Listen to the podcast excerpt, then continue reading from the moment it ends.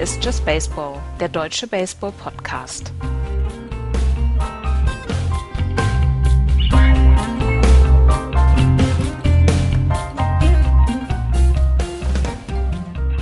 Hier ist Just Baseball, hallo.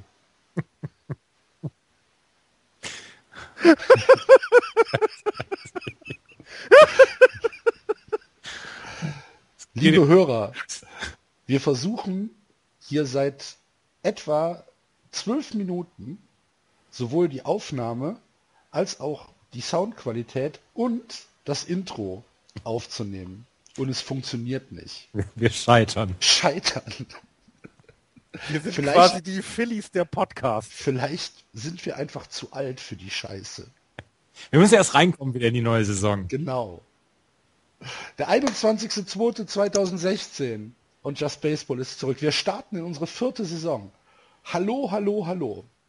Mit mir äh, dabei der Florian und der Andreas. Hallo, ihr beiden. Guten Abend. Moin.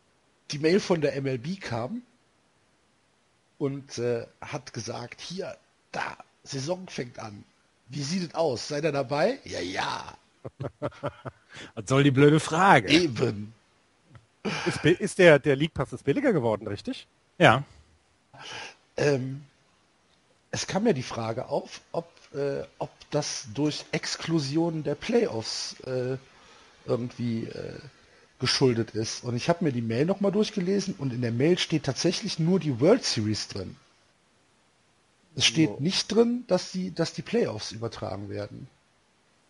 Es steht nicht drin äh, every postseason game, sondern es steht nur drin every game of the World Series. Müssen wir mal eruieren. Sollten wir eruieren. Aber das wäre ja auch totaler Quatsch, wenn die Postseason nicht dabei wäre, aber dann wieder die World Series. Ja, ich weiß es nicht. Ich meine, irgendwo muss es ja einen Grund haben, dass er 20 Euro, äh, 20 Die sind Dollar. bei Pro7 Max gelandet. Entschuldigung. Da schlägt er einfach vor- vorbei. Brat mir einer einen Storch. Strikeout, dieser alte Gurkendieb. Wahnsinn. Wir haben ein Baseballspiel. Entschuldigt, Kinder. Komm, ernst. Ernst, ernst. Ernst Huberti. Oh. So, ähm, ja. Sollen wir mal anfangen? Jo. Wie jedes Jahr starten wir in die Saison mit einer Vorschau auf äh, die einzelnen Divisionen. Und wie ihr das von uns gewohnt seid, fangen wir natürlich in der American League an und dort im Osten. Äh, wir haben in der letzten Saison folgendes Tabellenbild gehabt am Ende der Regular Season. Die Toronto Blue Jays haben die Tabelle angeführt, 93 Siege, 69 Niederlagen. Dahinter die Yankees 87, 75, die Orioles 81, 81, glatte 500. Und zum Schluss die Tampa Bay Rays 80, 82 vor den Boston Red Sox 78, 84. Und wir gehen die Tabelle jetzt einfach von äh, oben nach unten durch und fangen mit den Toronto Blue Jays an. Ja, das war meine Aufgabe. Wie du gerade gesagt hast, erster in dieser Division. Damit auch für die Playoffs qualifiziert und durften sich dann in der Division Series ähm, mit den Texas Rangers rumschlagen, was sie dann 3-2 gewonnen haben und verloren dann gegen die Kansas City Royals in der Championship Serie 2 zu 4, finde ich relativ deutlich, gegen den dann äh, zukünftigen Gewinner des Ganzen. Ja, ähm, wenn man sich die Blue Jays letztes Jahr angeguckt hat, dann finde ich, äh, sticht da heraus, wie, wie die Offensive drauf war. Ähm, mit 5,5 Runs per Game haben sie Top 1 nicht nur der American League gehabt, sondern auch der gesamten MLB und das mit erheblichem Vorsprung, also fast einen halben Run mehr als dann der zweite in dieser Statistik hatte. 891 Runs haben sie äh, reingeholt und äh, das ist seit 2009 der höchste Wert. Also es war doch sehr stark Offensive im Fokus. Ähm, haben dann aber in der Offseason David Price verloren an den Divisionsrivalen. Äh, äh, Rivalen. Ähm, ich glaube, ihr kennt das Team. Irgendwas mit Socken oder so. Ähm, auf jeden Fall fehlt dann schon mal etwas äh, in, in der Defensive, nämlich äh, David Price, ein Starting Pitcher. Ähm, dazu geholt haben sie jetzt nicht, boah, ja, so richtig was, finde ich. Also sie haben ähm, einen Reliever dazu geholt, den Drew Storen. Sie haben einen ähm, Right-Hander und einen Left-Hander für die Starting-Lineup äh, geholt mit, mit äh, Jesse Chavez und J.A. Herb. Ähm, was so ein bisschen deutlich macht, dass das Problem der, der äh, Toronto Blue Jays in diesem Jahr nicht die Offensive sein wird, denn da haben sie niemanden verloren. Alle die Spieler, die letztes Jahr so eingeschlagen haben, und ich nenne da nur die Namen Donaldson, Bautista, Encarnacion, Tulowitzki, äh, wer das in seiner Lineup hat, ich glaube, der muss sich um die Offensive wirklich keine Gedanken machen. Äh, sondern so ein bisschen ist das Fragezeichen des Starting Pitching, finde ich. Also ähm, es fehlt so das Ace. R.A. Dickey ist da, ähm, Marco Estrada ist da, J.A. Happ ist jetzt da, dann eventuell ein 25 Jahre alter äh, Eric Stroman, der dabei ist. Das ist ja, das, das klingt jetzt nicht so, so überzeugend, wenn man eben weiß, dass in den anderen Teams ähm, dieser Division bessere Pitcher äh, in, der, in der Rotation sind. Ist das nicht so ganz das, was ich von denen erwarte? Was, was man sich erhofft von dieser Lineup sind, dass es wieder 170 Innings von jedem Starter gibt. Ich glaube, dass ähm, darauf kann man sich dann verlassen. Ähm, bei, bei bis auf Dicky würde ich sagen, der wird ja nicht jünger, 41 ist er jetzt, ein Knuckleballer. Ähm, das, das geht dann irgendwann tatsächlich mal so der Sport auch auf die Arme. Das hat man bei anderen Spielern schon gesehen. Ähm, ich bin gespannt, wie der sich schlagen wird. Definitiv. Der Rest der Lineup, äh, der Starting ähm, Rotation ist ist gut, aber jetzt ja in der Division glaube ich geht es ein bisschen unter. Ähm, sie werden es wieder über die Offensive richten müssen. Ähm, da hat sich nicht viel verändert. Ich glaube, mit Josh Donaldson haben sie wieder einen MVP-Kandidaten in den Reihen und das kann man von den anderen auch nennen. Bautista Encarnacion sind, ich glaube, 79 Homeruns waren es im letzten Jahr von den beiden. Das ist fantastisch. Ähm, Troy Tulowitzki hat noch nicht so ganz eingeschlagen, aber von dem ist auch viel zu erwarten. Bleibt er verletzungsfrei, ist das defensiv auf jeden Fall mit der beste oder sogar der beste Shortstop der MLB. Ähm, und offensiv ist er da nicht weit von entfernt. Also das wird es dann schon sein. So ein bisschen, ähm, ähm, ja, Sorge ist halt das Pitching meiner Meinung nach. Ähm, und äh, ich, ich habe sie äh, dieses Jahr auch wieder auf Platz eins. Ähm, die anderen Teams in der, in der American League East haben haben sich verbessert, gerade die Red Sox äh, zum Beispiel, ähm, haben sich verbessert, aber Toronto hat offensiv einfach zu viel für mich. Die haben eine Lineup, die sich in dieser Division auf jeden Fall gegen jeden einzelnen Pitcher dort stellen kann und den auch auseinandernehmen kann. Deswegen sind sie bei mir äh, auf dem ersten Platz im Tippspiel. Ich habe jetzt schon keine Lust. Ist, eine, wichtige Saison für die für die ja. Äh, ja. für die Toronto Blue Jays. Encarnacion und Bautista nach der Saison Free Agents. Ähm, sie haben einen neuen General Manager. Alex Anthopoulos ist ja weg. Ähm, sie haben John Gibbons als, als, als Manager natürlich weiterhin, aber insgesamt ist das für, für, ähm, für die Toronto Blue Jays meiner Meinung nach eine absolut wichtige Saison. Es heißt Win Now. Und das ist dieses Jahr, muss es sein. Sie haben letztes Jahr schon die Playoffs erreicht. Das war alles in Ordnung. Aber dieses Jahr, wie gesagt, mit der, mit, äh, mit dieser Gefahr, die da lauert, dass man eventuell Bautista und Encarnacion verlieren kann und es werden sicherlich nicht wenige dabei sein, die sich die Dienste von diesen beiden Spielern gerne, gerne was kosten lassen würden. Ähm, da ist das eine unfassbar wichtige Saison für Toronto.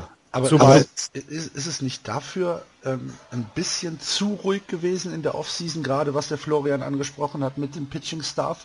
Muss man da nicht äh, ein bisschen weniger konservativ äh, arbeiten? Aber was hättest du machen können? Du hast David Price verloren, ähm, ich glaube, wenn du um andere Pitcher gebuhlt hättest, dann hast du das Problem der Einkommenssteuer. In Kanada ist mit, äh, ich glaube, der höchste Einkommenssteuersatz aller Teams zu entrichten. Ähm, das heißt, du musst noch mehr Geld ausgeben, um die Leute äh, bei dir zu halten. Ähm, ich, und, und konservativ, was heißt äh, konservativ? Sie haben weiterhin vier Leute bei sich in den Reihen, die die ordentlich was leisten können. Ich glaube, die in jedem anderen Team fast mit der Topstar wäre in der in der gesamten MLB. Also so ein Tulowitzki ist ist schon eine Nummer und das gilt für alle anderen auch. Ähm, deswegen, so ganz konservativ war es jetzt nicht, finde ich, weil sie eben zum Beispiel solche Leute einfach weiter unter Vertrag haben. Also, sie haben ja, Marcus Stroman haben sie als, als, als Ace, jemand, jedenfalls, wenn man dem Depth Chart der von MLB.com dann trauen mag. Und äh, Strowman hatte nach seiner Verletzung letztes Jahr unglaublich gute Zahlen dann noch aufgelegt, hatte nochmal viermal in der ähm, Regular Season gepitcht, vier Siege dann auch geholt, ein 1,67er ERA, hat ähm, drei Spiele in den äh, in der Postseason gehabt, wo er ein 4,19er ERA gehabt hat. Das ist jetzt nicht ganz so prickelnd, aber insgesamt hat er ja durchaus Mut gemacht, dass in ihm vielleicht so, dass das Ace dann kommen wird. Aber also ich traue diesem Pitching-Staff einfach nicht viel, so richtig viel zu. Die Blue Jays, und das hat Florian ja auch schon gesagt, müssen das dieses Jahr wieder über die Offensive klären. Dass sie das in der Lage sind oder dass sie dazu in der Lage sind, das haben sie letztes Jahr bewiesen. Aber insgesamt traue ich dem Beraten auch nicht ganz so. Ich finde, ich finde, das, das soll jetzt nicht irgendwie, damit wir jetzt schon mit dem Red Sox Content anfangen. Ähm, ich finde, das ist so ein bisschen okay. Vergleich. Ja, ja, ich, weil man es vergleichen kann, finde ich. Ähm, die Red Sox galten letztes Jahr eben auch als offensiv sehr gut, also gut aufgestellt, aber eben was die Starting Rotation äh, äh an, an, anbelangte, so ein bisschen mit dem Fragezeichen dahinter. Und ich glaube, das kann man hier bei Toronto ähnlich sehen. Ähm, offensiv stehen sie außer Frage. Was ich noch zum Win Now sagen möchte, ist, ähm, deren Farm gilt als nicht ganz so gut. Also sie haben äh, durch die ganzen Trades, dadurch, dass jetzt eben solche Leute wie Donaldson, Tulowitzki und so weiter ähm, äh, da sind, haben sie einiges an eigenen Talenten weggegeben. Ähm, insgesamt sind sie beim, beim Ranking sehr weit hinten ähm, was die, ähm, was die, die Farm angeht. Ich hatte das vorhin rausgesucht, habe es jetzt natürlich ad hoc sofort wieder nicht parat, logisch.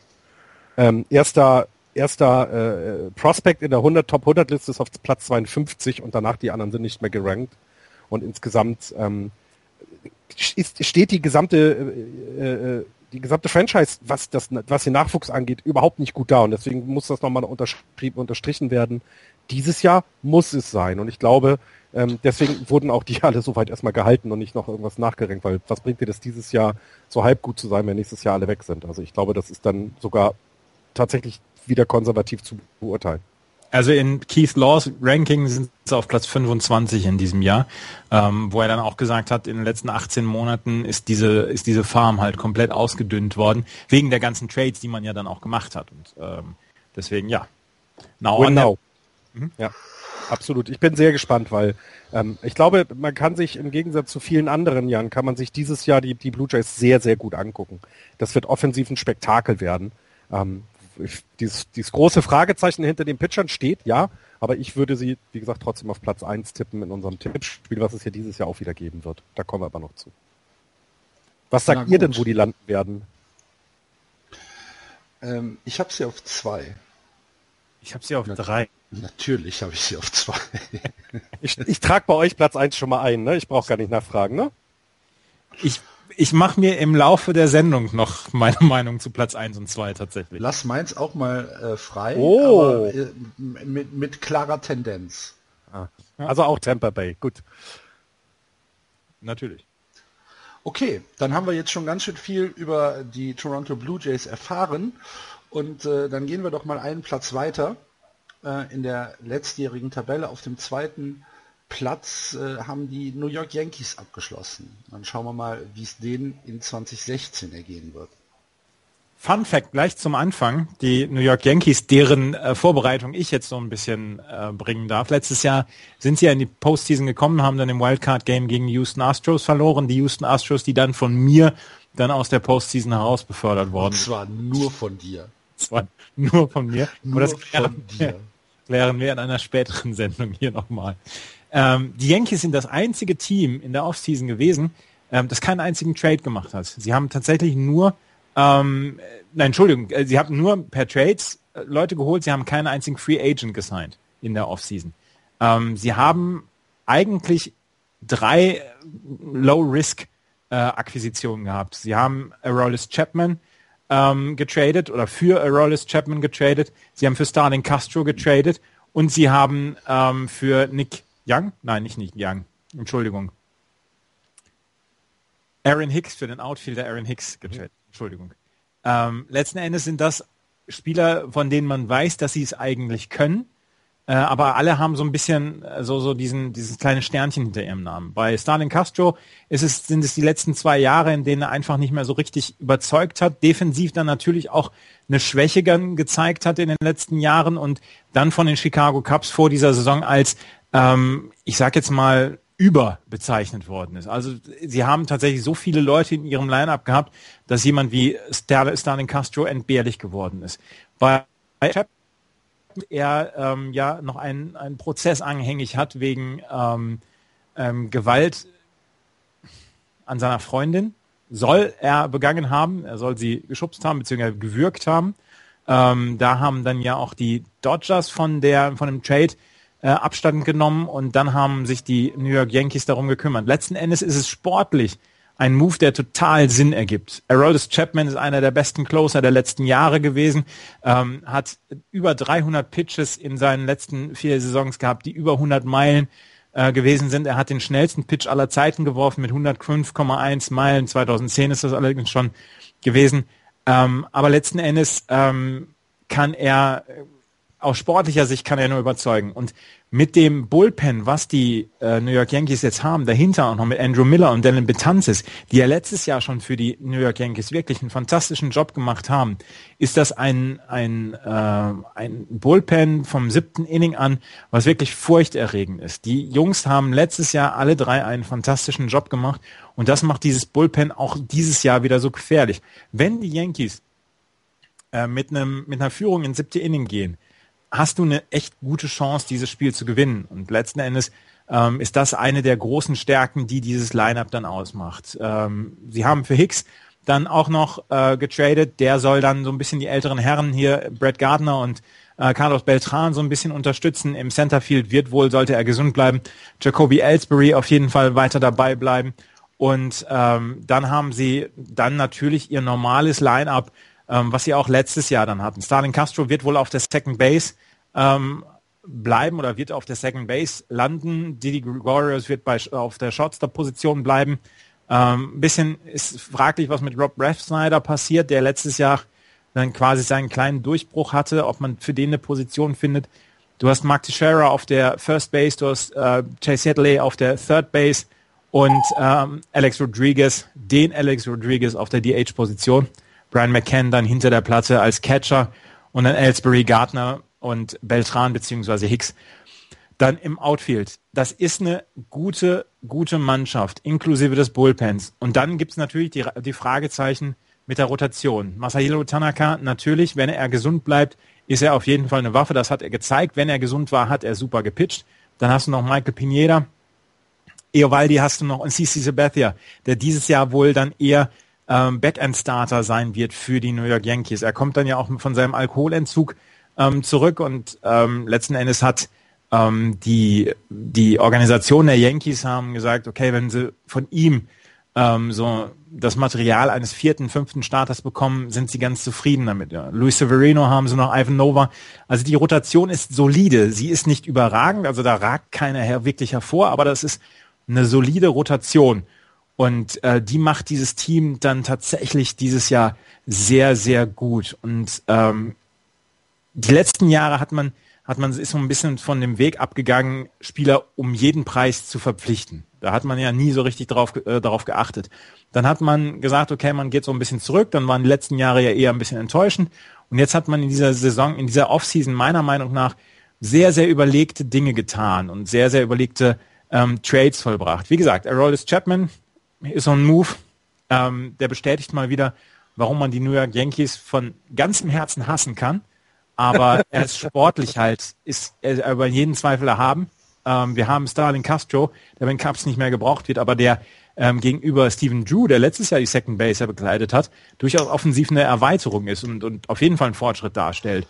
Und äh, Aaron sagt das über die Cups aus? Das wollte ich ja, gerade fragen. Das ist also ja, genau. Äh, zumal, zumal Castro, als ich, äh, Stan Castro, als ich da war und neben diesem einem Typen saß, der gerade ein Meeting äh, geschmissen hat, um, ähm, um sich ähm, die Cups anzugucken, der sagte, als er dann äh, at Bett war, ja, der muss es dieses Jahr zeigen, sonst ist er weg. Und ich dachte, Alter, was? Das, der ist, der ist so jung. Der ist, das ist ein Talent ja eigentlich noch. Das ist ja niemand, der schon gewachsen in der Liga spielt. Nee, bei den Cups reicht es nicht mehr. Ähm, und für die Yankees ist es eine fantastische Verpflichtung, glaube ich. Äh, das wird ihnen sehr, sehr weiterhelfen. Ja, die äh, in den letzten zwei Saisons kombiniert die drei, ähm, die drei Pitcher, die drei Relief-Pitcher mit den höchsten Strikeout-Raten waren. Aroldis Chapman auf Platz 1 mit 46,3 Prozent, dahinter Andrew Miller mit 41,6 Prozent und Dylan Bezantis auf Platz 3 mit 39,6 Prozent. Also dieses Bullpen ist wirklich fantastisch. Dazu kommt eine solide Rotation, dazu kommt ein abgegradetes, äh, abgegradeter Roster der New York Yankees und so leid es mir tut und ähm, so sehr ich mir hinterher die Zunge auswaschen muss, die werden eine richtig gute Rolle spielen, die New York Yankees. Ja. Ich also vor allen Dingen, was ich mir aufgeschrieben hatte dazu, war das, was du noch so ein bisschen nebenbei erwähnt hast. Ne? Gerade äh, Severino, Pineda und Eovaldi als, als Starting-Pitcher, die, die letztes Jahr teilweise eben als junge Leute rein, rangeführt worden sind und nicht ganz überzeugt haben, aber wo man da, wo man weiß, dass da einiges hintersteckt. Und die könnten eben diese mediokre äh, Starting Lineup sehr gut und äh, Starting Pitching, Starting Rotation sehr gut unterstützen und demnach eben da nochmal vielleicht ja, das immer bis ins siebte Inning bringen und dann kommen, wie du gerade gesagt hast, dieses dreiköpfige Monster, will ich es jetzt mal wieder nennen, das hatten wir, hatten wir mal woanders und, und hauen da alles weg. Also ähm, ähm, auch da, ja, die Yankees äh, sehr gut dabei dieses Jahr. Man muss ein bisschen aufpassen, man weiß, wie lange Chapman äh, in dieser äh, Offseason gesperrt werden. Da hat die MLB ja auch gesagt, sie wollen sich, sie wollen damit auch ein Statement setzen. Wenn es ganz, ganz blöd läuft, dann ist er die komplette Saison außen vor. Ähm, aber ich gehe nicht davon aus, dass er eine ganze Saison gespielt, äh, gesperrt wird, vielleicht 50 Spiele. Aber so lange, das ist Anfang der Saison, so lange können, ähm, äh, können Betanzis und, und Andrew Miller den Job auch noch machen, wie sie es letztes Jahr gemacht haben. Und ähm, nee, ich glaube, die sind auf einem guten Weg. Keith Law hat ihr Prospect ihre Prospects auf Platz 13 gerankt in der MLB. Letztes Jahr waren sie auf Platz 20. Also auch hier haben sie was getan und ähm, hatten einen starken Draft 2015. Und auch hier stehen die Zeichen wieder in die richtige Richtung. Was ja für was die ja Yankees komplett artfremd ist irgendwie, ne? Ja. Dass sie, äh, ich, dass sie auf eine, dass sie auf eine solide Farm zurückgreifen können ich glaube, die haben selber festgestellt, dass mit den Moves, die sie die letzten Jahre gemacht haben, nicht so viel mehr dabei rumgekommen ist.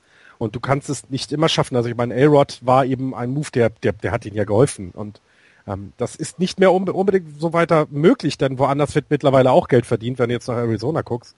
Ähm, deswegen glaube ich, ähm, ist das der einzig vernünftige Weg. Ähm, sie können sich es auch leisten. Es ist die wertvollste Franchise immer noch im Baseball. Ähm, ich glaube sogar wahrscheinlich die wertvollste Marke der Welt mit, äh, wenn man das, ich glaube, außer ja, selbst Fußballvereine kommen da nicht ran, würde ich jetzt mal behaupten. Ähm, und die können sich dann auch mal erlauben, jetzt mal zwei, drei Jahre das auszuprobieren und sollte das nicht klappen, es gibt in ein paar Jahren wieder sehr, sehr viele Free Agents, die sie da sich dann zur Not wiederholen könnten mit, der ja. Geld, mit dem Geld, was da ist. Ich bin sehr, sehr gespannt auf die Yankees. Ich sehe es genauso wie Andreas.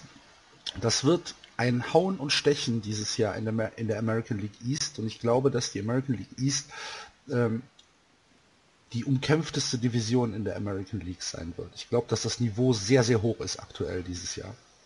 Ich habe äh, New York auf drei nur, ähm, aber trotzdem in den Playoffs bei mir so in den Gedanken. Ah, okay.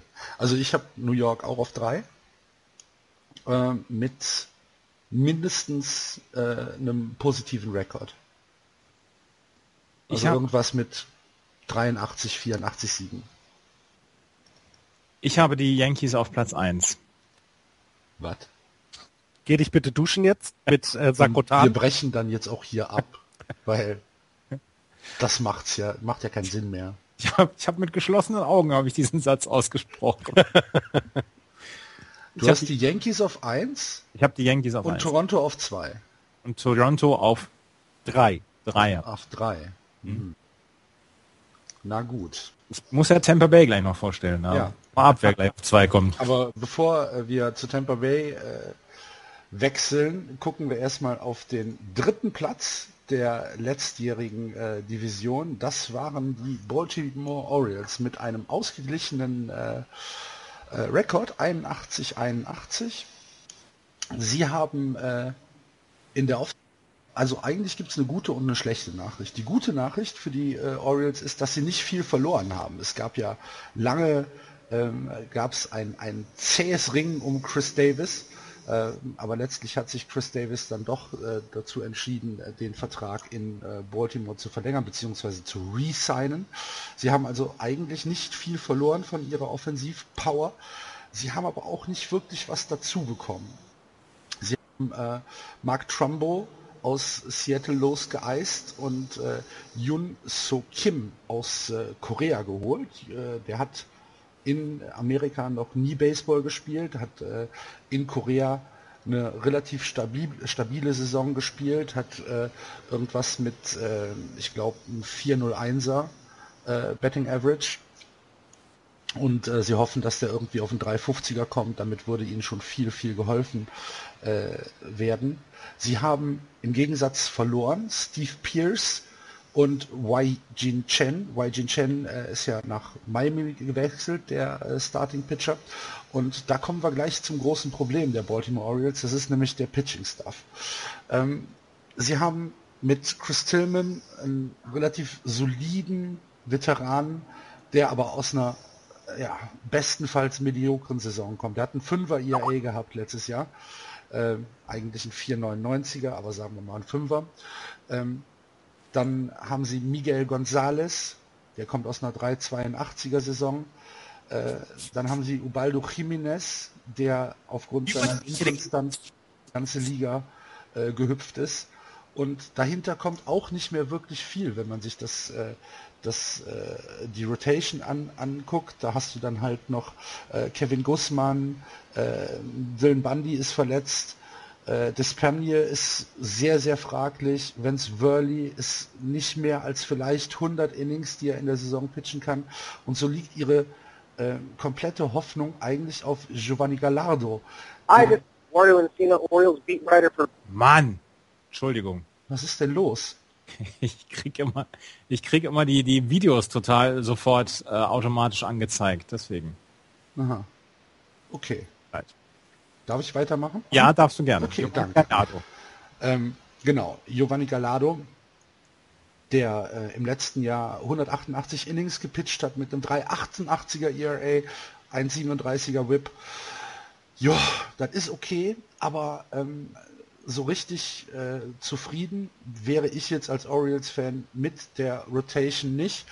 Ähm, man verlegt sich halt komplett auf die Offensive, wie im letzten Jahr schon. Manny Machado ähm, ist vielleicht in der Form seines Lebens.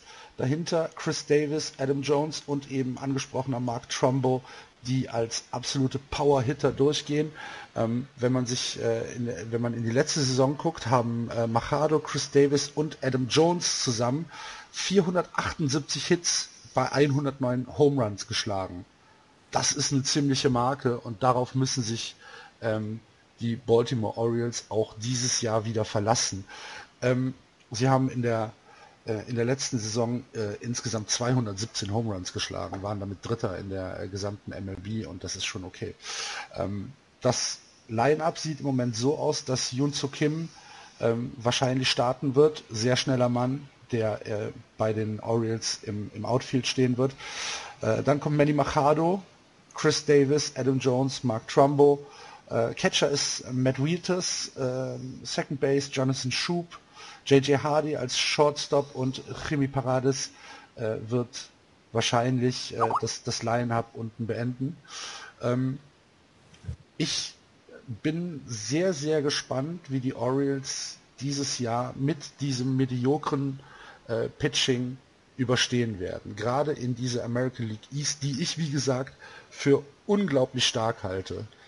Ähm, ich, ich glaube nicht, dass es für einen ausgeglichenen Rekord reichen wird. Also das äh, Under liegt ja bei 80,5.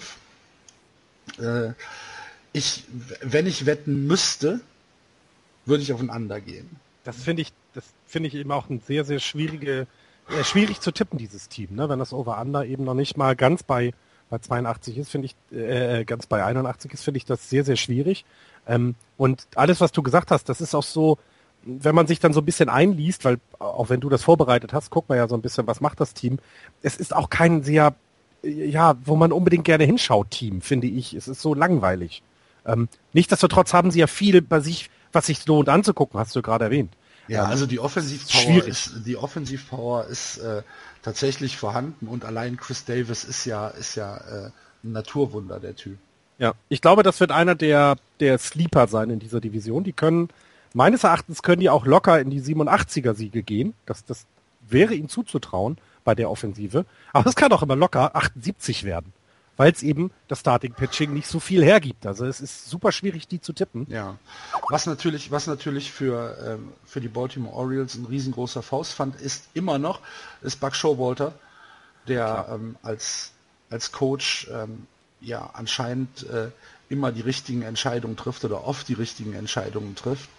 Ähm, ich bin dennoch nicht so weit, dass ich sagen würde, dass sie ein Contender um äh, den um den äh, Titel sind. Dafür ist mir das Pitching-Staff zu inkonstant und ähm, ja einfach nicht äh, nicht gut genug, muss ich leider Gottes so sagen. Wie ist Davis kommen in der Off einen richtig großen Vertrag unterschrieben. Genau, habe genau. ich ja gesagt. Ja, ich war gerade zu Tisch, deswegen. Ich wollte nur wissen, welchen Vertrag er unterschrieben hat. Ich weiß, ich weiß halt nur nicht, ob das nicht zu viel war, Chris Davis so viel Geld hinterher zu schmeißen, um den Rest des Rosters dann äh, wirklich ähm, konkurrenzfähig zu halten. Naja, also es ist ein sieben Jahre äh, Deal über insgesamt 161 Millionen Dollar. Das ist eine ganze Menge Geld. Richtig. Ist auch äh, der, äh, der größte Vertrag in der gesamten Orioles-Geschichte. Mhm. Also es gab äh, keinen keinen größeren Vertrag bisher. Klar, ist, klar ist das eine Menge, eine, eine Menge äh, Kohle, ähm, aber was willst, was willst du denn machen als, als Orioles? Ich meine, der Typ war äh, jetzt äh, über zwei Jahre oder äh, mindestens über zwei Jahre, die letzten zwei Jahre, ähm, der, ja, der Magnet auch für deine Fans. Ähm, du musst doch, du musst doch versuchen, ihn, ihn, ihn zu halten. Wie gesagt, gerade in dieser kompetitiven äh, Division mit den Red Sox und mit den Yankees musst du doch, musst du doch ein bisschen irgendwie sagen, das ist mein Mann, den kriegt er nicht. Ja, genau richtig gemacht von, von den Orioles, finde ich. Denn ähm, du brauchst jemanden, der das Team trägt und der ist jung und der kann das. Und selbst wenn sie ihn irgendwann weggeben wollen, geht das nicht unter mehreren Top-Prospects. Ähm, und äh, das ist dann vernünftig, ein vernünftiger Vertrag hergestellt, ja. Ja, also ich denke, das musst du machen. Übrigens, Fun Fact zu Chris Davis, wiedergeborener Christ, ähm, fanatischer, fanatischer Christ und äh, großer Freund des Bassfishings. Siehst du, hat er, 1 US. Ja, wenn, er, wenn er irgendwann mal bei Regensburg anheuert, dann kann er wenigstens auf Sport 1 US noch Bassfishing ja. Großartig. Ja, ähm, zu den Baltimore Orioles äh, im, im, äh, im, im, letzten Jahr gab es zwei, drei Sachen, äh, die ich mir noch rausgeschrieben habe. Äh, sie haben ja letztes Jahr das äh, erste und bis dato auch einzige Spiel ohne eine zahlende äh, Zuschauermenge spielen müssen. Ach ja, stimmt, ja. Das war am 29. April zu Hause gegen die White Sox ist das Stadion geschlossen worden. Es gab ja diese, diese Baltimore Riots, ähm, weiß jeder, um was es ging damals, um war ja wieder so eine, so eine Rassensache. Äh, da müssen wir jetzt gar nicht drüber reden, aber auf jeden Fall gab es äh, vorher noch nie ein Spiel in der äh, Geschichte der MLB, das unter in Anführungsstrichen Ausschluss eines Publikums stattgefunden hat. Das war äh, das erste. Dann haben sie einen äh, Franchise-Rekord aufgestellt mit acht Home Runs in einem Spiel gegen die na? Red Sox. Phillies natürlich. Oh Gott! Und äh, sie haben zum ersten Mal seit 1974 einen Doubleheader mit äh, jeweils einem Shutout beendet am 28. Juni gegen die Indians mit 4 zu 0 und 8 zu 0. Ja. Und, und das war äh, mein Take zu den Orioles. Wo wir gerade bei den, bei den Indians sind, das wollte ich noch erzählt haben in dieser, in dieser Geschichte. Der Otto Kolbinger, unser Sponsor, der uns jedes Jahr Millionen in den Rachen wirft, damit wir hier diesen Podcast anbieten können, der hat erzählt, dass er unseren Podcast in zweifacher Geschwindigkeit hört. Warum? Weil er es kann. Weil, weil, er sagt, weil er sagt, dass ähm, er so viele Podcasts zu hören hat und wir drei alle relativ verständlich sprechen. Auf Deutsch kann man es eh ein bisschen schneller hören, weil, weil man es halt versteht. Ähm, und unseren Podcast könnte man in zweifacher Geschwindigkeit hören. Okay. Aber dann verschwindet ja der komplette Sex in deiner Stimme, Andreas. Das ist ja Finde ich auch. Finde ich auch. Ich habe, also ich höre unseren Podcast mit 1,3-facher Geschwindigkeit. ähm, aber ich, dass da schon viel von dem Sex verloren. Ich höre unseren Podcast in 0,3-facher Geschwindigkeit. so, Butter bei die Fische. Wo kommen die? Wo landen denn die Orioles bei euch? Bei mir äh, sind sie Nummer 4. Andreas? Ich hau jetzt einen raus. Sie werden Fünfter. Ich finde das super schwer. Ich habe sie auf vier. Ich finde es aber, also ich, ich glaube, das könnte jemand sein, wo wir uns alle, alle dieses Jahr täuschen. Das kann also, gut sein, ja. Minnesota letztes Jahr, ne? Also Minnesota letztes Jahr könnte zum Beispiel Baltimore werden oder Tampa Bay. Wo ich mich ja letztes Jahr schon bei 29 von 30 Teams nicht getäuscht habe, das könnte die Wollte ich gerade sagen. Als wenn wir uns täuschen würden. Niemals. Na gut. Ähm, dann schauen wir einen Platz weiter und gucken uns die Tampa Bay Race an. das ist so ein Nicht-Team. Die äh, Tampa Bay Rays, als erste Nachricht möchte ich verkünden, dass die Tampa Bay Rays ähm, Anstrengungen unternehmen, jetzt ein neues Stadion zu bekommen. Sie wollen natürlich in, in der Nähe bleiben. Äh, das soll nicht umgezogen werden, aber die Stadt ist jetzt beauftragt worden, ein Gelände zu finden, wo ein neues Stadion hingestellt werden kann. Natürlich brauchen wir sehr, sehr viele öffentliche Gelder, um dieses Stadion zu bauen, weil der Club ist pleite und so weiter. Hast du nicht gesehen, die Clubs lassen sich das ja gerne von der Stadt dann, dann auch nochmal bezahlen. Auf jeden Fall, die Stadt ist jetzt auf dem Weg, ein Gelände zu suchen, wo ein neues Stadion entstehen kann. Das Tropicana Field ist so ziemlich die letzte Bruchbude, die es gibt, vielleicht noch vor dem Oco Center in, in Oakland, aber äh, letzten Was schon Statement genug ist. Was schon Statement genug ist, ja. Aber insgesamt ist das, glaube ich, ähm, eine der positiveren Nachrichten für die Fans der Tampa Bay Rays, die jetzt immer in dieses große Zelt pilgern zu acht, neuntausenden. Und ähm, das ist vielleicht die einzige, die erste wirklich gute Nachricht. Sie haben ein bisschen was getan in den äh, in der Offseason. Ähm, sie haben ein paar Trades bekommen, dadurch, dass ähm, sie ähm, Nathan Kahns, äh, CJ Riefenhauser und äh, Book Powell getradet haben zu den Seattle Mariners, haben sie Brad Miller, Logan Morrison und Danny Farquhar fürs äh, Bullpen bekommen. Ähm, sie haben dann noch ähm, Hank Conger bekommen, Catcher von den Houston Astros, äh, für Cash Considerations. Ähm, das zeigt so ein bisschen, das war alles sehr, sehr unsexy, was sie gemacht haben. Das ist ja so typisch ähm, Tampa Bay Rays. Sie haben insgesamt ähm, nicht so richtig viel gemacht. Ähm, sie haben nach wie vor äh, Chris Archer als, als Top Rotation Guy. Ähm, AJ Cobb ist ähm, in einer Tommy John Surgery. Alex Cobb, Entschuldigung, ähm, der kommt im August wieder. Jake Odorizzi, Drew Smiley, Moore und Ramirez haben sie in der Starting Rotation. Ähm, dann haben sie fürs Bullpen haben sie Danny Farquhar von Seattle dazu bekommen. Brad Boxberger, da hofft man darauf, dass er wieder zurückkommt. Der hatte keine wirklich gute Saison 2015. Ähm, er, ja, er ist nicht so richtig, er ist nicht so richtig aus dem, aus dem Knick gekommen letztes Jahr und er soll der Closer aber wieder sein. Und ähm, letzten Endes ähm, letzten Endes sind die beiden die Hauptfiguren für das Bullpen bei den Tampa Bay Rays. Sie haben danach noch äh, Colomi, Guides, Romero, Andrees als Longman. Ähm, insgesamt, das sind Namen, die eher unterwältigend sind denn überwältigend. Dafür haben sie eine Mannschaft, die ja immer wieder oder die es ja jedes Jahr wieder schafft, in irgendeiner Weise zu überraschen. Also sie haben mit Kevin Kiermeier einen, einen Defensiv-Wizard hinten im Centerfield, der auch dieses Jahr wieder ähm, dabei sein wird. Sie haben Dickerson und Stu Sousa Jr. noch im Right Field bzw. Left Field. Dann haben sie im, ähm, im Infield haben sie Evan Longoria auf der Third Base, James Loney auf der First Base. Das sind Namen, die wir letztes Jahr schon gehört haben und auch ähm, bei den Tampa Bay Rays gehört haben. Forsyth, Logan Forsyth und Brad Miller für Shortstop bzw. Second Base. Ähm, das ist eine Mannschaft, die so letztes Jahr eine ordentliche Saison gespielt hat. Sie haben 80-82 abgeschlossen letzten Endes, aber das war so im, im Rahmen der Erwartungen geblieben. Sie waren nicht, ähm, sie waren nicht unterlegen, sie waren sogar noch vor den Red Sox letztes Jahr. Ähm, insgesamt waren sie lange mit dabei, wo man gesagt hat, hm, vielleicht können die noch die Playoffs angreifen. Ähm, das ist jetzt, wie gesagt, in einer, in einer sehr kompetitiven ähm, AL East ähm, vielleicht von den Namen her noch das schwächste Team, aber ich glaube schon, dass sie wieder eine ordentliche Rolle spielen können. Von ihnen erwartet halt niemand was. Das ist ein Low-Budget-Team und letzten Endes ist das ein Team, wo man sagen kann, ähm, die können eigentlich nur überraschen. Ich glaube, sie werden es ein bisschen.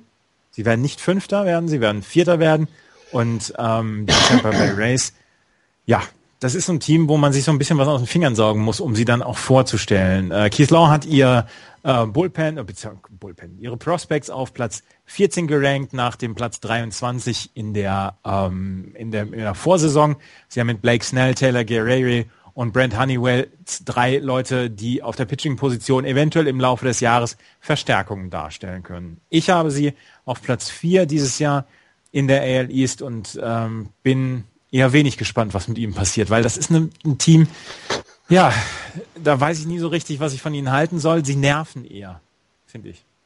Du hast du den hast... Baseball nie geliebt. Das mag sein. Aber jetzt haben sie auch nicht mehr Dings, den, den, den Coach, den man so, so, so gut nicht leiden kann. Und ja, irgendwie, es ist so ein Nicht-Team geworden. Haben Sie, haben, haben Sie eigentlich bei den Steuergeldern auch schon eine Home Run-Statue mit beantragt? also das wird eines der Requirements sein, wenn man ein neues Stadion baut, dass man auf jeden Fall für zwei Millionen Dollar noch eine Home Run Statue mit Ist das nicht sogar von der MLB mittlerweile vorgegeben, wenn du ein neues Stadion baust? Es muss eine Home Run Statue für mindestens zwei Millionen Dollar dabei sein. Genau. Steuergelder. Steuergelder ist ganz wichtig. Ähm, Fun Fact, ähm, was haben David Price, Pablo Sandoval und Henry Ramirez mit den Tampa Bay Rays gemeinsam?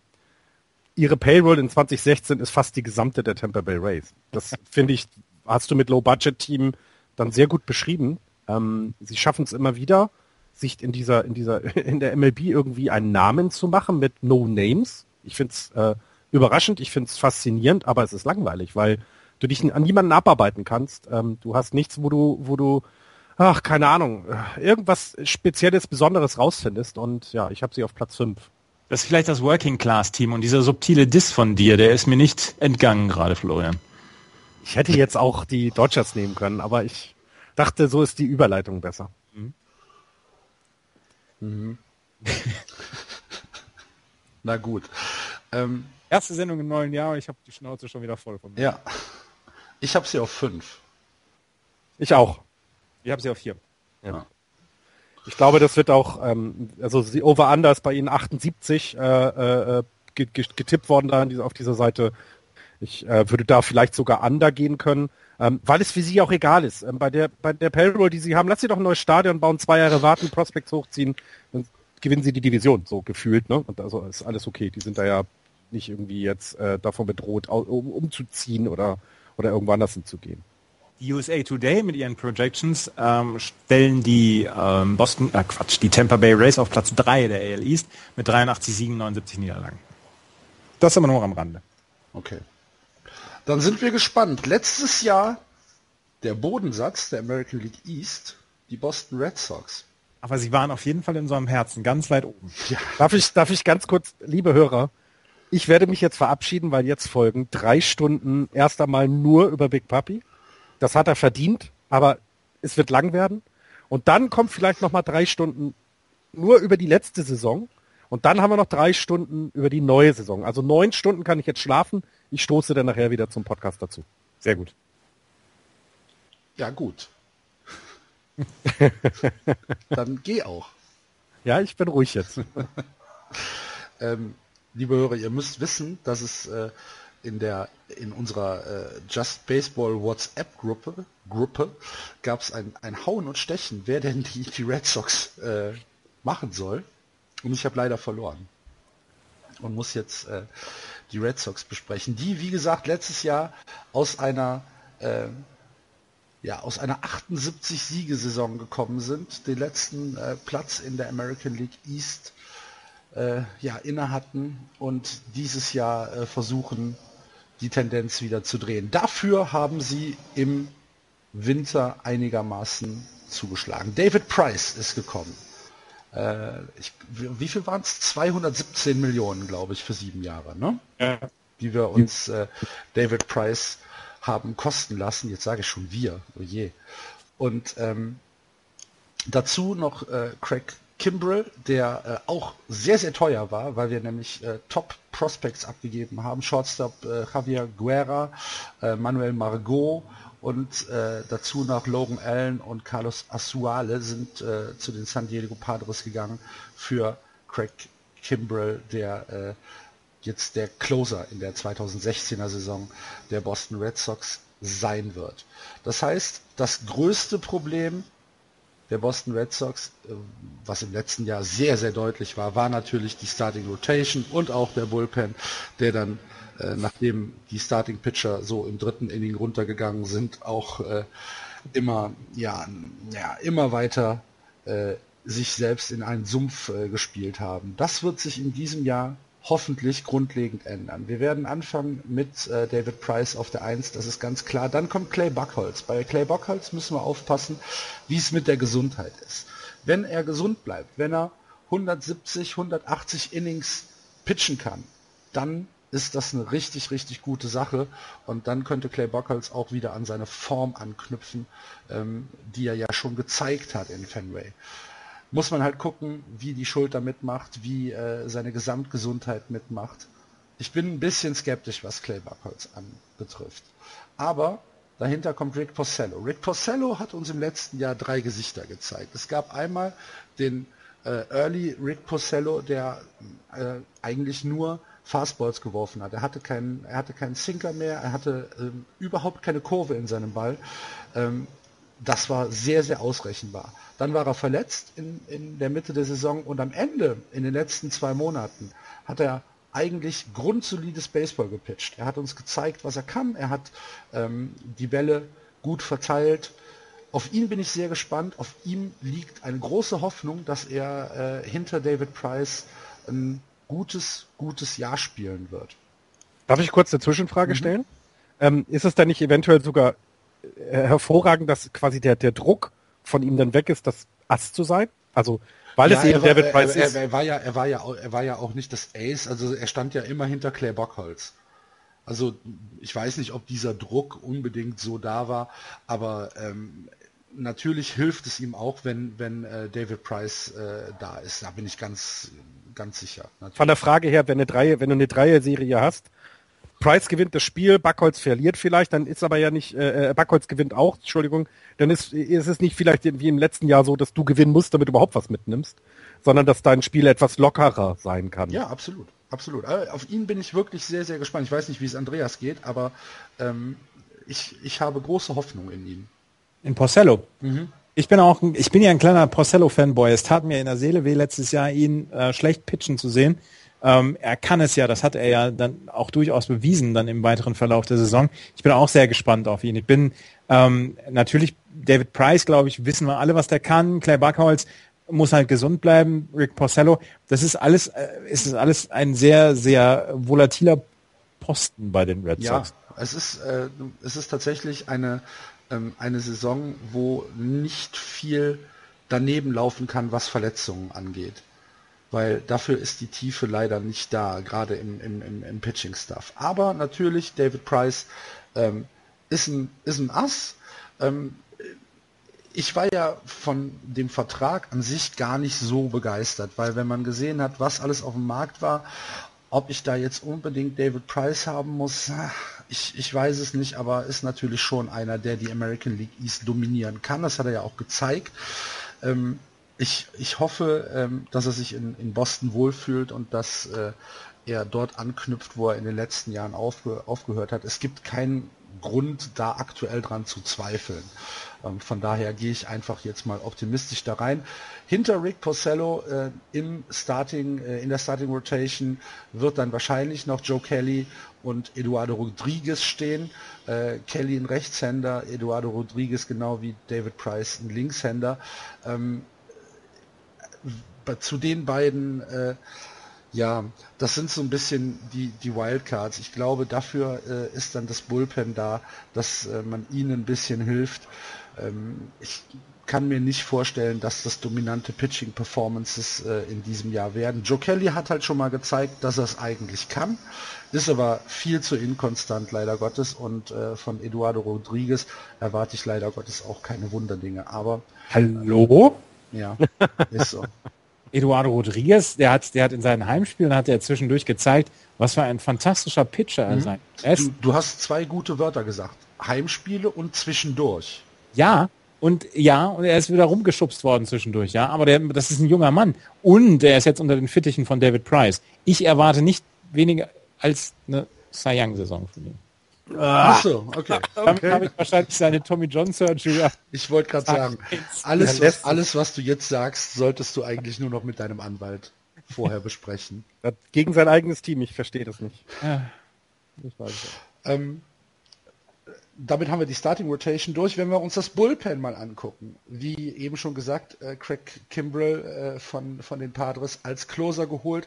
Was bedeutet, dass Kuji Uehara, der bisherige Closer, äh, sehr komfortabel ins achte Inning zurückgelegt werden kann und äh, dann im sechsten, siebten Inning, wenn es äh, normal läuft, haben wir Junichi Tazawa und Carson Smith. Dazu haben wir noch Bobby, äh, Robbie Ross Tommy Lane und äh, Stephen Wright, die dann vielleicht irgendwie äh, auch mal ein Relief-Inning äh, spielen können. Aber als wirklichen äh, Setup würde ich davon ausgehen, dass im siebten äh, Carson Smith und äh, Junichi Tasawa äh, sich das teilen, dass im achten Koji Uehara den Setup-Man für das neunte Craig Kimbrell Inning äh, setzen wird. Das ist jetzt so mal das, was ich mir äh, vorstellen könnte.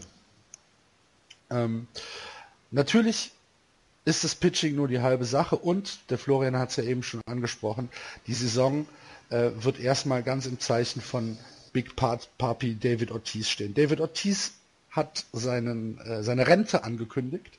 Es wird seine letzte Saison sein in äh, Fenway Park. Äh, es gibt sogar ein Logo. Habt ihr das gesehen? Oh Gott, nein. The Final Season von, äh, von David Ortiz. Ähm, er wird also eine große Abschiedstour in diesem Sommer hinlegen und äh, ähm, ich habe mir jetzt leider seine, seine, seine Lebensstatistiken nicht rausgesucht. Wenn du das eben nicht so groß angekündigt hättest, hätte ich es natürlich gemacht, aber ähm, habe ich jetzt leider nicht.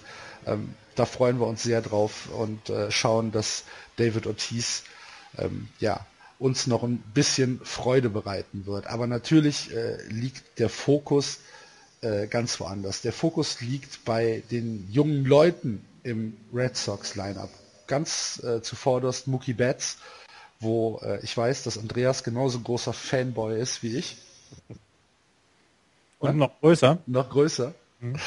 Ähm, ich, kann, ich kann mich nie so richtig entscheiden, ob er oder Xander Bogarts. Ja, zu Xander komme ich ja gleich noch. Hm? Und zu Jackie Bradley. Oh. Ähm, ähm, angeführt wird das Lineup eben von, äh, von Mookie Betts, äh, der im Rechtsfeld steht. Dann kommt Dustin Pedroia, lebende Legende in Boston, ähm, unser Second Baseman. Shortstop ist äh, Xander Bogarts, der Andreas äh, als, als äh, zweiten Mookie Betts haben wird. DH eben äh, angesprochener David Ortiz, dann kommt Henry Ramirez und dann kommt Pablo Sandoval, Florian, der auf den Fotos, wie er sich jetzt zum, äh, zum Springtraining äh, gemeldet hat, aussieht wie ein gemeißelter Gott. Okay. Aber es ist lustig schon das wieder. Das stimmt nicht, das stimmt nicht, aber ja. Also Pablo Sandoval hat selber gesagt, Ihm hätte niemand vorher gesagt, er solle abnehmen. Deswegen hätte er sich auch nicht auf die Waage gestellt in der Offseason. John Farrell wiederum sagt, nein, wir haben ihm ein Ziel gegeben, äh, ein Gewicht, das er auf jeden Fall abnehmen soll. Das hat er nicht erreicht. Da gibt schon gleich am zweiten Tag äh, des Springtrainings gibt schon gleich wieder Stress. Ich glaube, ich glaube, dass also also äh, es ist ja, es ist ja klar, den, den, oder man weiß es ja jetzt mittlerweile, der Vertrag in San Francisco wurde ja nicht äh, abgeschlossen, weil dort ein Gewicht äh, Bestandteil war. Ähm, denn das Problem hatte er ja nicht das erste Jahr bei euch, sondern das ist ja schon auch bei den, bei den Giants so gewesen, ähm, dass er mit seinem Gewicht Probleme hatte. Er hatte zwischendurch ja sogar mal ähm, eigenen Koch dabei, äh, jemanden, der ihn auch ein bisschen ja motiviert ähm, oder demotiviert sozusagen, nicht noch zu KFC oder sonst wohin zu gehen. Ähm, deswegen, er, er sieht auf jeden Fall besser aus als letztes Jahr, definitiv. Ähm, das würde ich auch sagen und ich glaube, ähm, das ist auch so ein bisschen ein Sleeper bei euch in der in der in der in der Lineup. Also naja, es kann ja eigentlich nicht schlechter werden als letztes genau. Jahr. Also das muss genau. man ja ganz klar sagen. Die letzte Saison war für äh, den Anspruch der Red Sox an sich und an Pablo Sandoval eine äh, ne, ne Katastrophe. Ich möchte da gar keinen anderen Ausdruck für nennen. Ja, aber ist, also ich glaube, also ich weiß ja, was in ihm steckt. Ich habe ihn lange genug gesehen und er ist ein richtig guter Baseballspieler, defensiv wie offensiv. Und es könnte, wenn man sich die Zahlen der Jahre davor ankommt, könnte es eben so sein, dass er meinetwegen wieder eine fast 20 Homeruns schlägt und, und, und seine, seine, seine, seine an die 70 RBIs rankommt. Und das würde ja einen Boost für, für, für die Offensive der, der, der Red Sox bedeuten, die sie letztes Jahr eben nicht hatten. Und ich glaube, das ist ein, kann einer der wesentlichen Faktoren werden, ähm, dass eben in der Offensive mehr passiert, gerade auf solchen Positionen, wo man es letztes Jahr nicht erwartet oder nicht ja, bekommen aber hat. es muss auch. Also es muss auch, ganz ehrlich, dafür ist ähm, dafür ist er auch einfach viel zu teuer, ne? Gut. Das muss man das ja auch nochmal da, dazu klar. sagen. Das also, der, der, der spielt ja auch nicht für, äh, für 2,50 Euro. Für drei Bambusbäume mehr als ja. alle anderen, ja. Auf jeden Fall äh, erwarte ich, dass seine Saison besser wird als die, äh, als die letztjährige und da darf eigentlich äh, auch nichts dazwischen kommen. Hinter Pablo Sandoval, Rusney Castillo, äh, unser Leftfielder, Catcher ist Blake Swihart und Centerfielder Jackie Bradley Jr., der ja ähm, nicht mein größter Liebling ist, aber Andreas mag ihn sehr gerne. Ich mag ihn, weil er defensiv ein guter ich äh, drücke ihm sehr die Daumen, dass er dieses Jahr so viel trifft, dass er im Line-Up behalten werden kann, weil er muss gar nicht so viel treffen. Er hat dieses, ähm, er hat tatsächlich das Talent, ähm, Runs zu verhindern und dann seinen Wert da reinzubringen, ähm, dass man am Ende sagen kann, er ist fürs Line-Up wichtig und wertvoll. Und deswegen, ich gönne, ich würde es ihm sehr, sehr gönnen. Naja, naja gönnen, gönnen würde ich ihm auch. Ja. Das ist ja gar nicht die Frage, um Gottes Willen. Ähm, ja, äh, ich sehe die Boston Red Sox als deutlich verbessert an zum letzten Jahr, alleine durch die Addition von David Price und Keck Crimble, äh, wo wir dann halt auch die Möglichkeit haben, das Bullpen anders zu stretchen, als das letztes Jahr der Fall war. Ähm, die Offensive ist gut, die Spieler sind jung.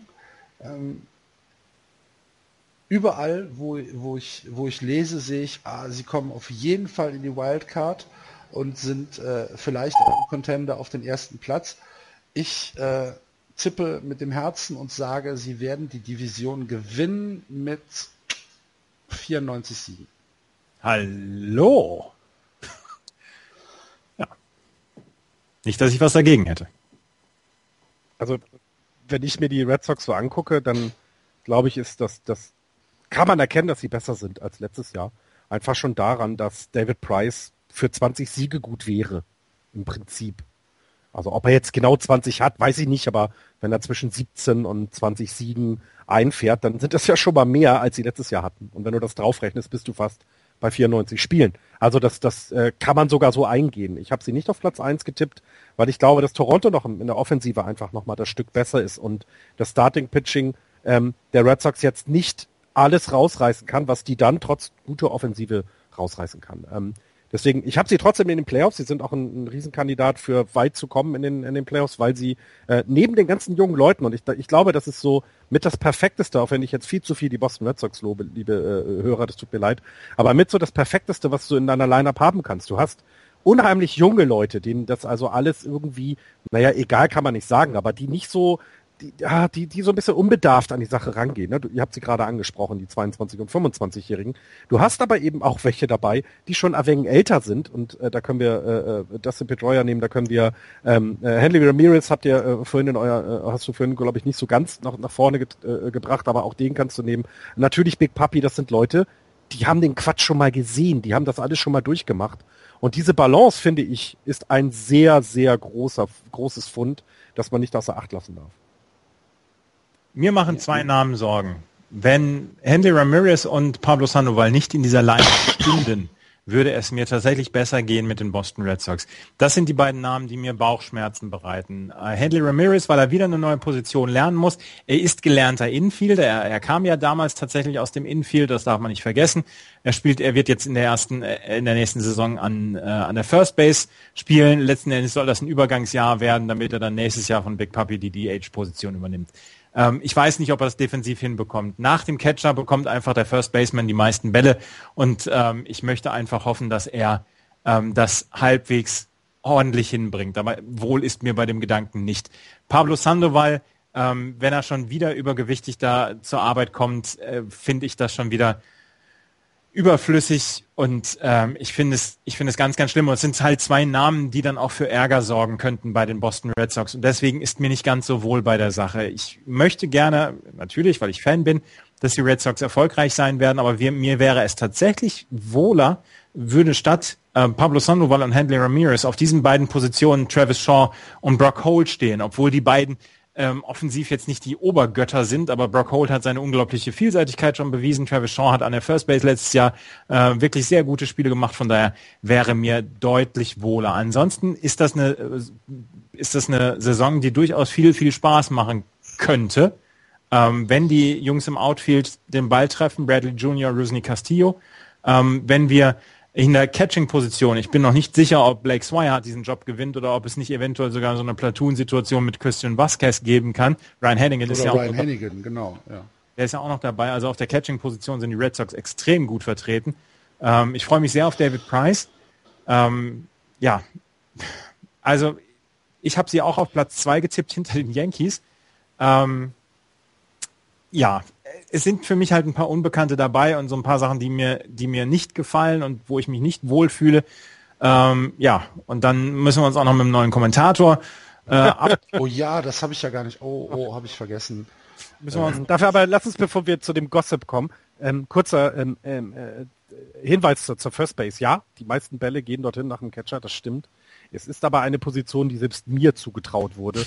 Und das bedeutet äh, tatsächlich, die Entscheidungen, die du an der First Base treffen musst, sind gar nicht groß, sondern du musst nur den Ball fangen. Und das können die alle. Also Dir ähm, würde ich eher diesen Job an der First Base zutrauen als Andy Ramirez. Nee, der hat, der ist, der ist sportlicher als ich. Du musst mal, du musst mal, du musst mal mit Florian durch ein äh, Hamburger Einkaufszentrum laufen, dann möchtest du den auch nicht mehr an die First Base stellen. Ich sehe Dinge. Tut mir leid. Körperklaus. Ich sehe, da war aber jemand, Axel, da war, nein. Ähm, ich glaube, ich glaube, äh, die, die, dass die Sorgen, die du, die du gerade ähm, geäußert hast, ich finde das sehr interessant, weil du klingst in der internen Diskussion immer anders. Ähm, aber äh, genau die Sorgen, die du gerade geäußert hast, hast du ja schon wieder ja, so ein bisschen entschärft, indem du gesagt hast, da wären ja aber sogar Leute, denen man es zutrauen kann, die Rolle zu übernehmen wenn es dann nicht hinhaut. Und ich finde, das ist ein großer Trumpf, ähm, den die Red Sox haben. Das ist, das sind die Prospects äh, äh, und die, die, die Leute, die nachkommen. Ähm, und ähm, ja, gut, dann lass den, lass den Sandoval wieder zu dick sein. Ähm, äh, es ist dann egal, lass ihn dann die Bälle treffen. Das hat er bei den Giants auch schon geschafft. Dann, dann ist es dir auch wurscht, ja. Äh, und äh, Henry Ramirez wird sich an die erste Base gewöhnen können. Und offensiv ist er ja immer noch ein Faktor, finde ich. Also das ist ja nicht so, dass man das unter den Teppich gern sollte, was er offensiv da irgendwie ähm, auf die Platte bringt. Das ist ja nicht zu vernachlässigen. Ähm, und trotz allem, selbst wenn das nicht klappt, kommen da Leute nach, ähm, mit denen du dann auch noch die nächsten Jahre Spaß haben wirst. Also ich, ich finde, die Situation ist sehr komfortabel im Moment. Ja, Nein. absolut. Also ich gehe ich geh da komplett mit und ich, ich sehe es halt ein bisschen positiver als Andreas.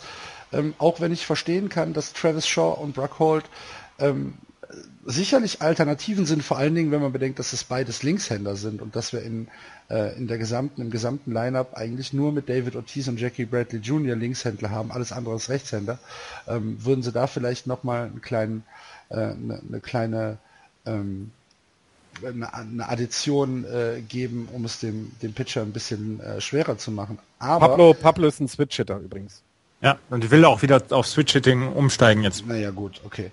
Ähm, also ich sehe es ich sehe es wirklich ein bisschen positiver und ich denke auch Andy Ramirez an der First Base, ich meine, How hard can it be, Andreas? das naja. wird uns Handy wahrscheinlich zeigen in dieser Saison. Wieso fragst du denn denjenigen, der den Ball nicht mal... Nein, lassen wir das. How can it be? How hard can it be to handle these monster? aber, aber er kann sich an der ersten Base nicht verlaufen. Ich wollte gerade sagen, und er, da läuft er, da läuft er ja nicht irgendwie auf eine grüne Wand zu. Er wird wenig Flyouts haben. Das, Darauf können wir uns einigen. Ja. Und da, da er im Infield gelernt hat, kennt er auch die Infield Flyout Rule. Also ganz, äh, ganz so schlimm wird es wahrscheinlich nicht werden. Na gut. Also wie gesagt, ich habe sie auf 1, Andreas auf 2, Florian? Ich habe sie auf, äh, sorry, 2 äh, habe ich sie, glaube ich, ja. Ähm, Hinter Toronto hast du sie, ja, genau. Äh, nee, auf 2, genau, genau. Und äh, wie gesagt, sie kommen auch in die Playoffs und sind für mich dann dort auch einer der Favoriten ähm, in der American League die World Series zu bestreiten, weil diese Mischung aus Erfahrung und Unbedarftheit sehe ich bei vielen anderen Teams nicht so. Und das finde ich äh, ist ein Fund, das man auf die Waage stellen kann. Okay. Dann haben ihr, ihr, liebe Hörer, seid aufgerufen, wieder bei unserem Tippspiel mitzumachen, äh, was wir jetzt in den nächsten Tagen irgendwann auf die, auf die äh, Seite setzen werden. Funktioniert genauso wie letztes Jahr. Wir tippen alle zusammen die einzelnen Divisionen und dann es am Ende Wer hat am Ende gewonnen bei uns? Der Jan, ne? Mhm. Hat ja. einer von uns gewonnen. Sehr gut. und, ähm, und dann schauen wir mal, äh, wer da die meiste Ahnung von äh, uns allen hat. So, ähm, bevor wir Schluss machen, müssen wir noch ein bisschen äh, äh Gossip reinbringen. Sollen wir noch über Henry äh, Mejia sprechen? Oh ja. New York Mets Reliever äh, Genry Mejia ist der erste Spieler in äh, der Geschichte der Major League, der ein Lifetime-Ban bekommen hat. Er ist für das Spiel an sich gesperrt worden und zwar für das dritte ähm, ja, Drogenvergehen, also die dritte äh, das dritte Vergehen mit äh, verbotenen Substanzen in seinem Körper ist also zum dritten Mal erwischt worden und das ist so ein, so ein special kind of idiot, möchte ich es nennen, oder? ja, so ja. die hellste Kerze auf der Torte kann er tatsächlich nicht sein. Also unglaublich. Also ich finde, das stellt, stellt zwei Dinge klar. A, ne, das, was ihr sagt, aber B, scheint die MLB da vielleicht auch einfach mal Glück gehabt zu haben, ihn wieder zu erwischen, denn aber wenn Florian, du probierst du es wirst einmal, aus. Du wirst einmal erwischt. Draufgeschissen. Nee, eigentlich nicht draufgeschissen, aber bei, beim Baseballspielern in den letzten 50 Jahren draufgeschissen. Dann wirst du ein zweites Mal erwischt und spätestens dann, ja, der Typ ist 26, ist ja nicht so, dass der sein gesamtes Leben schon hinter sich hatte. Und spätestens dann ähm, weißt du doch, okay, jetzt ist Feierabend. Kann, also es gibt's doch nicht. Ich kann das. Ja, ja, ja, natürlich. Mit den Three Strikes You're Out. Hm? Ja. Na? Was? Henry? Ha? ja, also, also eine, eine an Dämlichkeit nicht zu überbietende Aktion. Aber natürlich ähm, vollkommen berechtigt, dass er jetzt äh, dass er jetzt gesperrt wurde. Und so, so wie ich das gelesen habe, gelten diese Sperren auch für äh, die Karibik und für Korea und für Japan. oh, also kann er in Deutschland spielen. Der, da, dann bei, bei einer Regensburg-Legionär. Richtig. Zugift. Wird halt bei den, bei den Cologne Cardinals wahrscheinlich den Zaun durchwerfen und zwei, drei Leute töten. Aber klar, kann er machen. Ja. Ja, ähm, Sonst noch Gossip? Oh, in Texas hat, hat ein Typ ähm, äh, äh, Jahrestickets bekommen, weil er einen Home Run geschlagen hat. Ja. Drei Pitches um die 70 Meilen von der Pitching-Maschine und wenn du es geschafft hast, ihn über den Zaun zu hauen, äh, kriegst du dein Season-Ticket umsonst und er hat es geschafft. Ja, finde ich, äh, fand ich eine sehr schöne Meldung. Ja. Ja, und ansonsten Dan O'Brien wird ab ähm, 1. März die Preseason-Spiele auch der Red Sox kommentieren für die Red Sox, nachdem dann äh, Don Oscillo jetzt bei den San Diego Padres in der neuen Saison äh, auch ich werde wahrscheinlich so oft die Padres hören. Ich auch, ich auch. Ich habe mir auch schon überlegt, die spielen ja meistens dann morgens um vier. Wenn ich da so aufwache, halb sechs, dann mache ich erst nochmal die, die Padres an, ja. Oscillos wohlklingendes Timbre zu hören und dann wohlgelaunt in den Tag zu starten. Ich habe mir vorgenommen, das, was Andreas letztes Jahr gemacht hat, jedes Team einmal ein Heimspiel zu sehen, also alle, alle Teams einmal zu Hause gesehen zu haben, ähm, weil ich das im letzten Jahr etwas vernachlässigt habe, was Baseball angeht, zu gucken und dieses Jahr möchte ich da mal voll einsteigen. Ja. Ja, also ich freue mich wirklich wie Bolle auf die neue Saison. Ach, ähm, hatte ich noch gelesen hier äh, von den Pirates, wie heißt er? Ähm, äh, Jung, Jung Ho Kang. Habt ihr das, habt ihr sein Bein gesehen? Nee. Nein. Tattoo von sich selbst auf seinem Bein. Sehr gut. Muss ah, wenn man mal nicht weiß, wo, wie, wenn man sich nicht schminken kann, hat man mal ein Spiegelbild dabei. Ja, sehr gut. Finde ich auch super. Und eine äh, ne, ne, ne sehr gute äh, Off-Season-Verletzung. Äh, Mika Johnson äh, hat sich verletzt, äh, als er äh, ein Avocado geöffnet hat. Ja, das geht schon gut los. Ähm, schon. Also, also äh, so, so, wie, so wie es beschrieben wurde, hat er wohl irgendwie die Avocado aufgeschnitten und ist dann an, der, an dem Kern gescheitert. es war wenigstens kein Hund involviert. Man, es, es ist mit den, mit den Baseball-Profis ist es manchmal echt schwierig. Gott sei, Gott sei Dank kriegen die den Ball an, den Schläger an, weil ansonsten, ne? Ansonsten würde das Sozialsystem in den USA sehr viele Neuankömmlinge haben. Ja, Bill Plunkett, der, der, der Beatwriter der Dodgers, äh, äh, schrieb dann irgendwie, let that be a warning to us all. Avocados are not to be messed with. Fand ich schon mal sehr schön. Und dann, he certainly uh, set the bar high for the strangest injuries of the 2016 baseball season. Und, ja. und vor allem, wenn man jetzt überlegt, dass beim Super Bowl eine Avocado aus Mexiko Werbung es gab, ähm, dann ja, dann hat das Ganze noch mal äh, noch mal mehr Komik. Hast du eigentlich Off-Topic-Thema, Andreas, hast du äh, die Karten für die äh, Gronk Cruise jetzt bestellt? Ich bin ja, äh, ich, ich nehme ja gerade auf von der Gronk Cruise. Ach so, und wie ist es? ich gehe gleich, ich gehe gleich mit Gronk noch das Party machen. Ist super. Alter, da wäre ich, also, ich, ich, ich glaube, es, ich kann mir keinen geileren Urlaub vorstellen. Ja, glaube ich auch nicht. Ah. Mit, mit Rob Gronkowski auf dem Partyschiff eine Woche durch die Karibik. Ja. Alter Verwalter. Lass uns Schluss machen, sonst, sonst kommen wir hier noch vom Hundertsten ins Tausend. Ja, ist ja nicht schlimm. Das, das kennen unsere Hörer doch. Ja, ja, auch. Liebe, liebe Hörer, ich hoffe, ihr hattet ganz viel Spaß mit äh, unserer ersten Ausgabe der 2016er Saison. Wir hören uns jetzt jede Woche wieder. Äh, nächste Woche geht es dann um die American League Central. Falls es euch gefallen hat, und das hoffe ich ja natürlich sehr, äh, dann äh, hinterlasst uns doch bitte ein paar Kommentare, entweder bei Twitter, iTunes oder auch auf Facebook. Wir freuen uns da wirklich sehr, sehr drüber. Ähm, wenn wir ein bisschen Feedback bekommen, natürlich äh, freuen wir uns auf iTunes auch gerne über Rezensionen und äh, ein paar Sterne, die ihr vielleicht für uns da lasst bei den Bewertungen. Das hilft uns äh, ein bisschen in den äh, iTunes-Charts nach vorne zu kommen und dadurch natürlich auch ein bisschen bekannter zu werden. Denn immerhin haben wir die MLB nach Deutschland gebracht, ne? wenn, wenn ihr also äh, ein bisschen äh, Zeit habt, mal zwei Minuten und einen Account, dann guckt doch da mal rein und hinterlasst uns äh, eine Rezension. Das wird uns schon ganz viel helfen. Wenn ihr zusätzlich dazu ähm, uns vielleicht was Gutes tun wollt, äh, uns vielleicht äh, ein Bier ausgeben wollt, dann äh, schreibt uns doch einfach äh, gerne an oder klickt auf der äh, Seite auf den, auf den Spenden-Button. Ähm, da würden wir uns natürlich auch drüber freuen. Und äh, wenn ihr ein äh, multinationales Unternehmen seid und diesen Podcast vielleicht komplett sponsern wollt, dann äh, schreibt uns auch an. Das machen wir auch. Und der würde auch, der würde auch weiter produziert werden, wenn wir alle vier irgendwie drüben in den Staaten immer bei den Spielen live dabei sind. Also auch dann würdet auch, ihr einen Podcast bekommen. Auch das geht. Das geht wohl, ja. Gut. Dann soll es das für diese Woche gewesen sein. Ich bedanke mich bei äh, Florian und Andreas. Hat wieder Spaß gemacht. Mir auch. Gut wieder drin. Und Sie ihr, liebe Hörer, äh, geht jetzt schlafen. Gute Nacht. Tschö. Tschüss. Tschüss.